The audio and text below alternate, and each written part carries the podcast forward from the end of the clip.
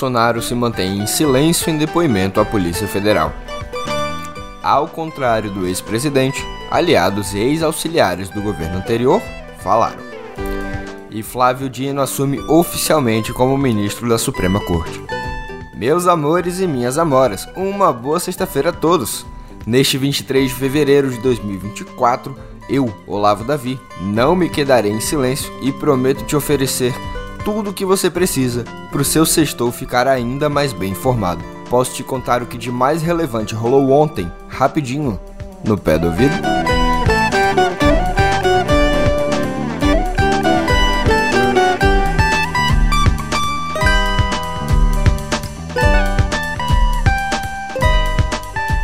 Alvo de investigação sobre uma suposta tentativa de golpe de Estado, o ex-presidente Jair Bolsonaro, do PL, esteve ontem na sede da Polícia Federal aqui em Brasília. Confirmando o que disse que faria, Bolsonaro não disse nada. Pois é, ele permaneceu calado e saiu do prédio em pouco menos de meia hora. A defesa afirmou que o ex-presidente nunca foi simpático a qualquer tipo de movimento golpista. Para Fábio Weingarten, o ex ex-ministro e advogado de Bolsonaro, o silêncio do ex-presidente não é simplesmente o uso do direito constitucional, mas uma estratégia baseada no fato de que a defesa não teve acesso, segundo Weingarten, a todos os elementos do processo. Ele se refere à falta de acesso à delação do ex-ajudante de ordens Mauro Cid, bem como aos conteúdos obtidos em celulares apreendidos pela PF. A defesa de Bolsonaro disse que ele prestará depoimento assim que for garantido o acesso solicitado.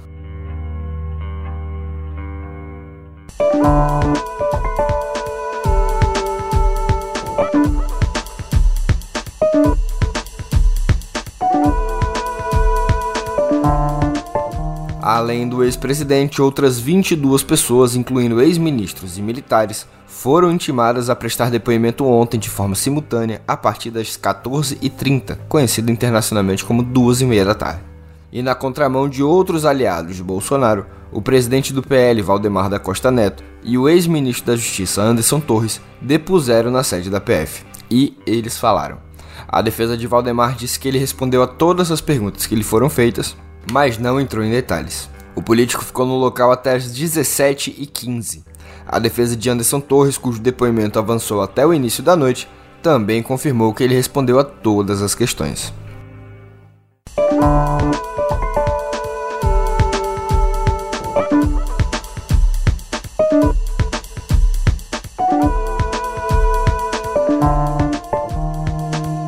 Quem também teve de comparecer à sede da Polícia Federal foram os ex-ministros Braga Neto, que já dirigiu a pasta da Defesa, e Augusto Heleno, ex-chefe do Gabinete de Segurança Institucional. 14 depoimentos foram colhidos em Brasília, 4 no Rio de Janeiro, 2 em São Paulo, 1 no Paraná, 1 em Minas Gerais, 1 no Mato Grosso do Sul e outro no Espírito Santo. Os militares, todos, mantiveram pacto de silêncio e não se pronunciaram.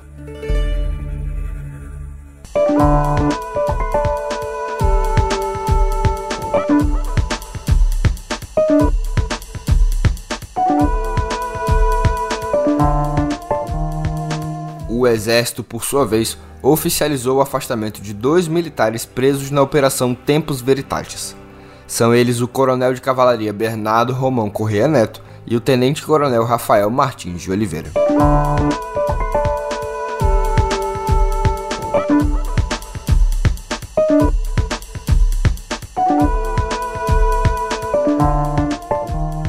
Você sabia que um ex-general de alto escalão no governo Bolsonaro foi responsável pelo fracasso da tentativa de golpe? É o que diz pelo menos a revista Foreign Policy, uma das mais respeitadas da diplomacia internacional. De acordo com uma investigação de 2023 do Financial Times, o ex-vice-presidente Hamilton Mourão expressou preocupação com as correntes antidemocráticas dentro das Forças Armadas ao ex-embaixador dos Estados Unidos no Brasil, Tom Shannon, durante um almoço privado em Nova York em 2022. Independentemente de como os laços Estados Unidos-Brasil evoluíram desde 2022, a estratégia norte-americana para o ano eleitoral em relação ao Brasil continua a ser um sucesso notável da política externa norte-americana, ainda de acordo com a revista. É isso mesmo que vocês estão pensando. Hamilton Mourão ajudou a alertar os Estados Unidos para a perspectiva de um golpe no Brasil.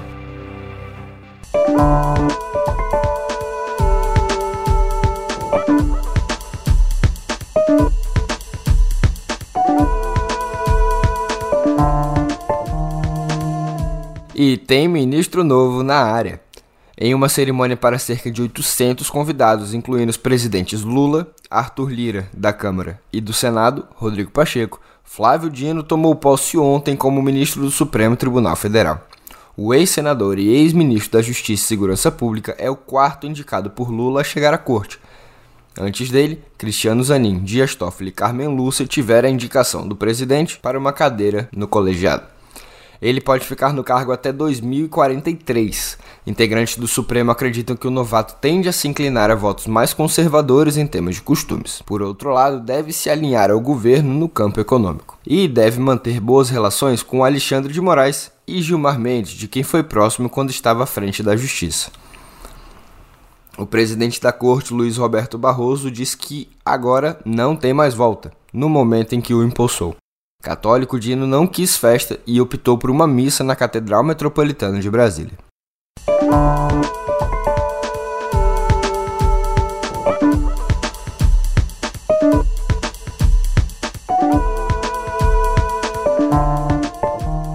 Ao chegar à corte, Flávio Dino assume a relatoria de 340 processos de Rosa Weber, que se aposentou em setembro de 2023, e parte das ações de Luiz Roberto Barroso. Esse é um dos menores acervos da corte. Ele ficará responsável pela ação que trata da descriminalização do aborto, assim como a da que envolve o ex-presidente Jair Bolsonaro por seus comportamentos no combate à Covid-19.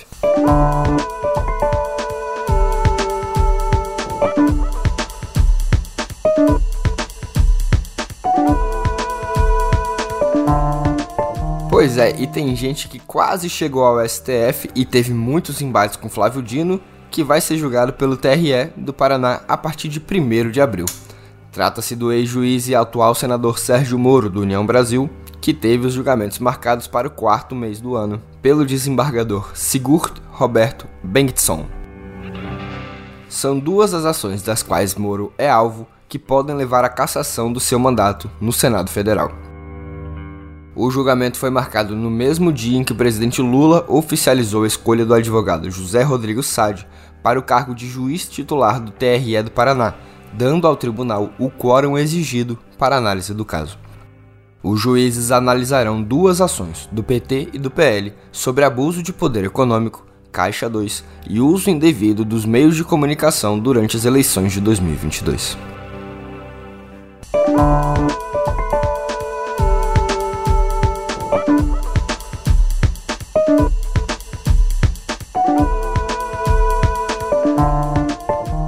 Apesar das profundas discordâncias com o presidente Lula sobre a atuação de Israel na guerra contra o Hamas, os Estados Unidos contam com o apoio do Brasil para encontrar uma forma de encerrar o conflito, segundo o secretário de Estado norte-americano Anthony Blinken.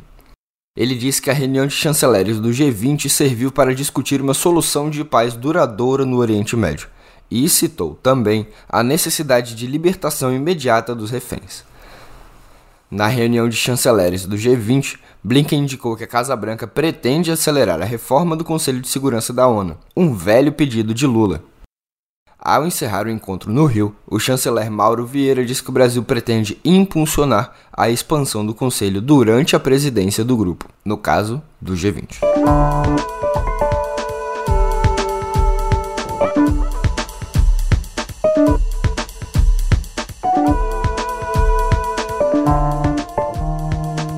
Um dia depois de se reunir com Blinken no Palácio da Alvorada, o presidente Lula recebeu no mesmo palácio o chanceler russo, Sergei Lavrov.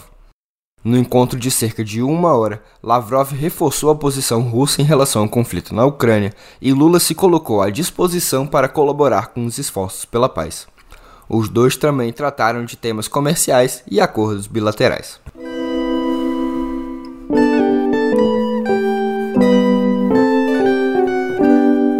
O ex-jogador Daniel Alves foi condenado pela justiça espanhola a quatro anos e seis meses de prisão pelo estupro de uma mulher numa boate em Barcelona no fim de 2022. A sentença prevê ainda cinco anos de liberdade vigiada e pagamento à vítima de uma indenização de 150 mil euros, quase 804 mil reais. A defesa do brasileiro já avisou que vai recorrer, mas, enquanto isso, ele vai permanecer preso durante o processo. De acordo com sentença da juíza Isabel Delgado, ficou comprovado que não houve consentimento na relação sexual, ressaltando que o jogador derrubou a denunciante no chão e a impediu de se mover enquanto a penetrava. E o ex-jogador do Barcelona contou com uma forcinha do ex-companheiro de equipe e de seleção, Neymar Júnior. Além de ceder advogados, Neymar pagou uma parte das custas processuais, o que ajudou a diminuir o tempo de prisão decretado pela juíza.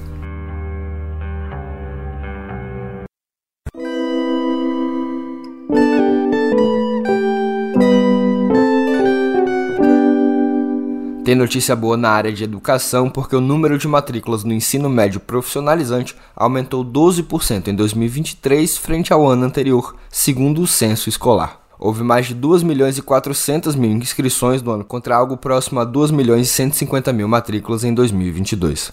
O ministro da Educação, Camilo Santana, disse que o governo planeja apresentar uma proposta para aumentar a oferta de ensino técnico incorporado ao ensino médio. Já as matrículas em creche subiram de 36% para 41%, mas ainda não alcançaram a meta de 50% estipulada há 10 anos pelo Plano Nacional de Educação. Também não foi atingido o objetivo de 25% em vagas de tempo integral, que chegaram a 21% em 2023. Ao todo, o país registrou mais de 47 milhões de jovens na educação básica.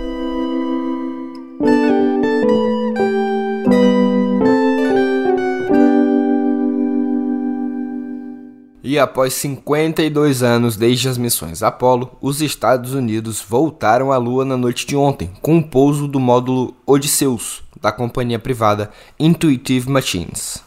A missão IM-1 chegou ao solo lunar às 8h24 da noite, no horário de Brasília, mas apresentou problemas de comunicação com a Terra.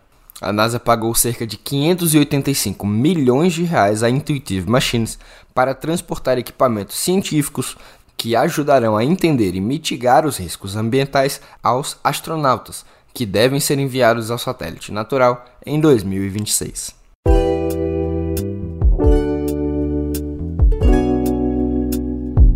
No nosso folheto cultural tem briga por herança.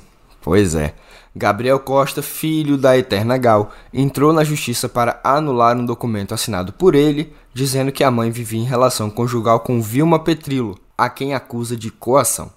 O documento foi a base para que ela, Vilma, fosse reconhecida como viúva e também herdeira da cantora, morta em novembro de 22, quando ele tinha 17 anos. Na ação, Gabriel diz que temia pela própria segurança por viver na mesma casa que Vilma e afirma que ela o obrigava a tomar remédios controlados. Procurada pelo G1, Vilma não se manifestou.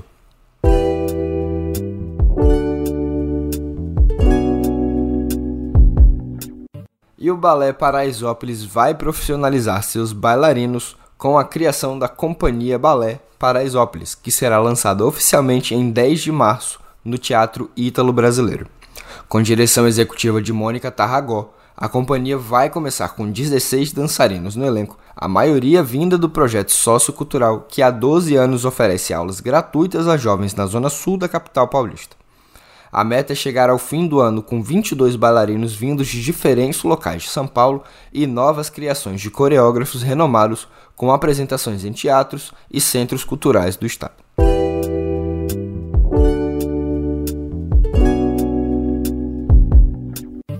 E o julgamento da armeira Hannah Gutierrez Reid começou ontem com a promotoria criticando sua conduta durante as gravações do filme Rust, que levou à morte da diretora de fotografia, Halina Hutchins, após um tiro acidental disparado pelo ator Alec Baldwin. De acordo com o promotor Jason Lewis, a retratou os protocolos de segurança como se fossem opcionais, agindo com negligência e sem a devida cautela. A defesa, por outro lado, afirmou que Reed foi transformado em bode expiatórios pelos erros da produção e de Baldwin, que não deveria ter apontado a arma para Hutchins. Reed é julgada por homicídio culposo e adulteração de provas, podendo ser condenada a até três anos de prisão.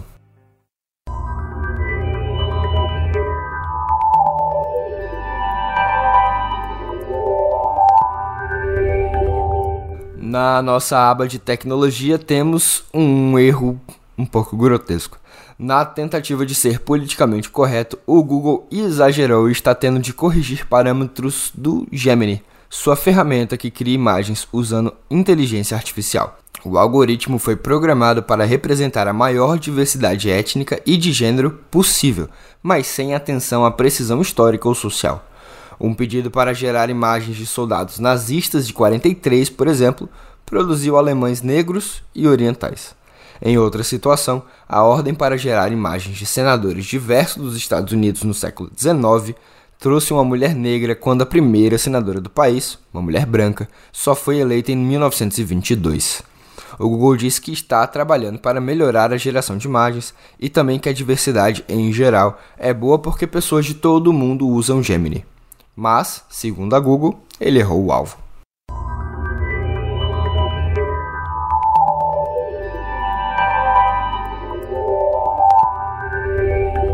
E em meio à proibição de exportar processadores avançados para a China, promovida pelos Estados Unidos, a Huawei viu sua demanda por chips de inteligência artificial explodir, fazendo com que a companhia limitasse a produção de GPUs utilizados no Mate 16 ou Mate 60, um de seus smartphones mais populares, para atender, claro, a demanda do mercado. O chip produzido pela chinesa é considerado o melhor chip de inteligência artificial disponível no país asiático comparado ao A100 da Nvidia, o processador mais próximo do H100, que é três vezes mais rápido, mas se tornou escasso com a restrição norte-americana à venda do produto.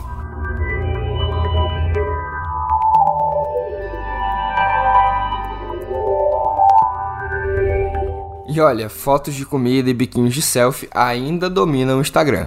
Uma chatice, mas a plataforma vem se convertendo cada vez mais numa fonte de notícias.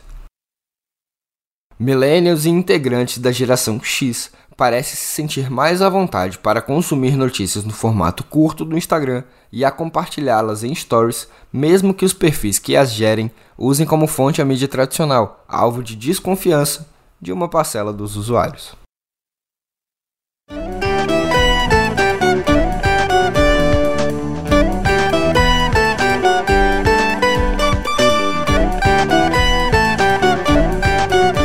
No Twitter, no Instagram, no Facebook ou pelo seu e-mail ou ainda no nosso site, você sabe que pode contar com o meio para se manter bem informado em qualquer plataforma. Por que não aproveita e nos segue? Arroba Canal Meio em todos os lugares e canalmeio.com.br no seu navegador.